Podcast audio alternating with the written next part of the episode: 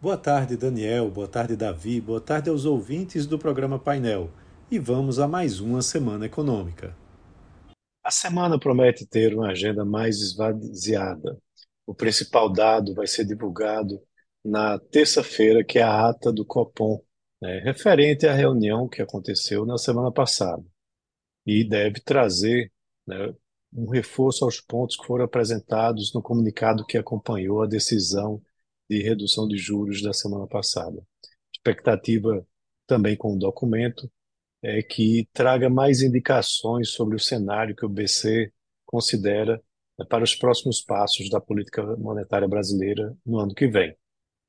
Além disso, né, a FGV vai divulgar o IPCS e o relatório é, Focus dessa toda segunda-feira também vai trazer já informações interessantes depois que houve a redução da taxa de juros.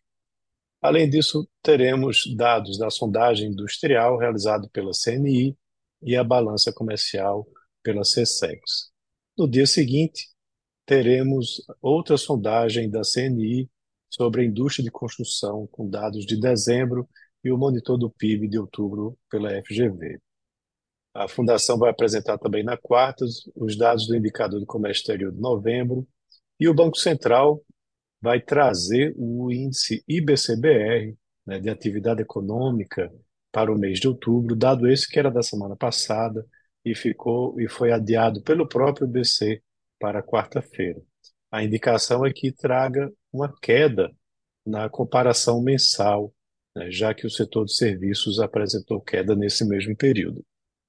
A CNI também vai divulgar os resultados setoriais de dezembro e no dia seguinte o Banco Central traz o relatório trimestral de inflação com as projeções do banco né, mais recentes e devem trazer também atenção.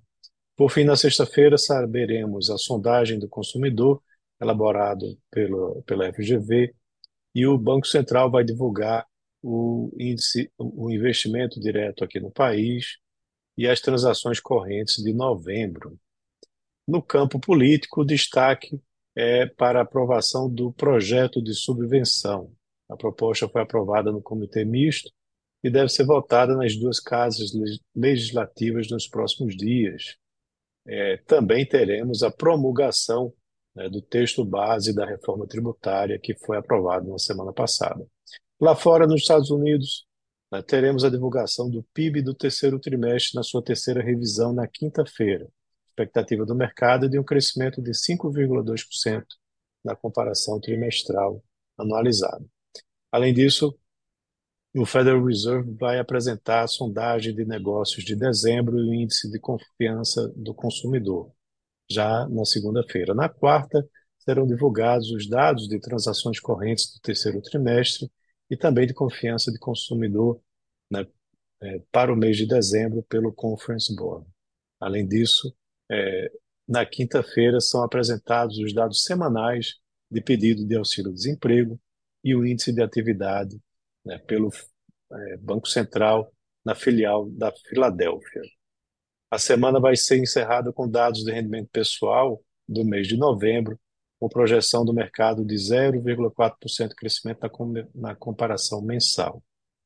E lá fora, a agenda também, lá na Europa, a agenda também fica mais esvaziada, com divulgação do clima de negócios de dezembro na Alemanha e decisão da política monetária do Banco Central do Japão já na segunda-feira. A zona do euro também vai apresentar seu índice de preço ao consumidor para o mês de novembro na terça e no dia seguinte os dados de confiança ao consumidor de dezembro. Para finalizar, a Alemanha traz o índice de preço ao produtor com dados de novembro na quarta e a semana fecha com o PIB do Reino Unido do terceiro trimestre na sexta-feira. Então é isso. Um abraço a todos e tenham uma ótima semana.